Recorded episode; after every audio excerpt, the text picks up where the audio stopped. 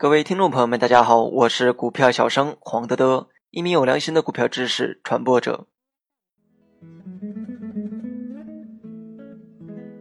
今天我们主要讲的内容是底部选股的八大要素。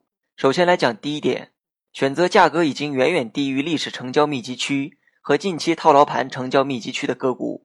在股价不断下跌之后，之前的成交密集区也会成为套牢盘密集区。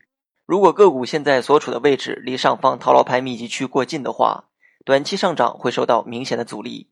第二，选择经历过一段时间的深幅下调后，价格远离二十均线，并且乖离率偏差较大的个股。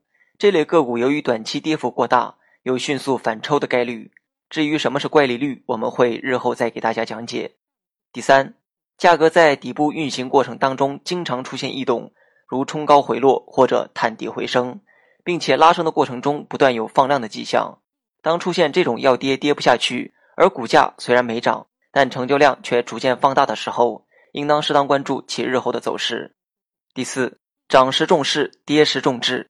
在熊市末期或刚刚向牛市转化期间，选股时要关注个股业绩是否优良，是否具有高成长性等基本面因素。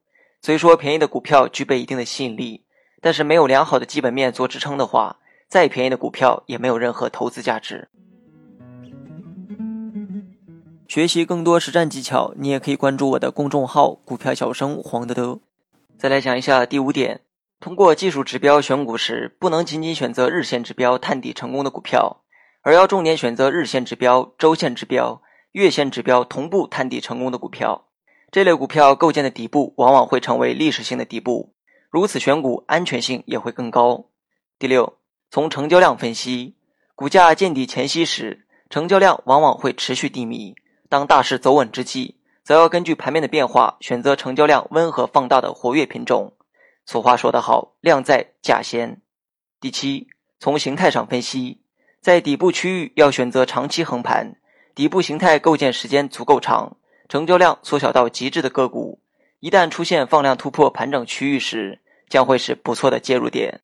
第八。从个股动向分析，大盘处于底部区域时，要特别关注个股中的先行者。对于先于大盘企稳、先于大盘启动、先于大盘放量的个股，要密切跟踪观察。未来行情中的主流热点，往往在这类股票中崛起。好了，本期节目就到这里，详细内容你也可以在节目下方查看文字稿件。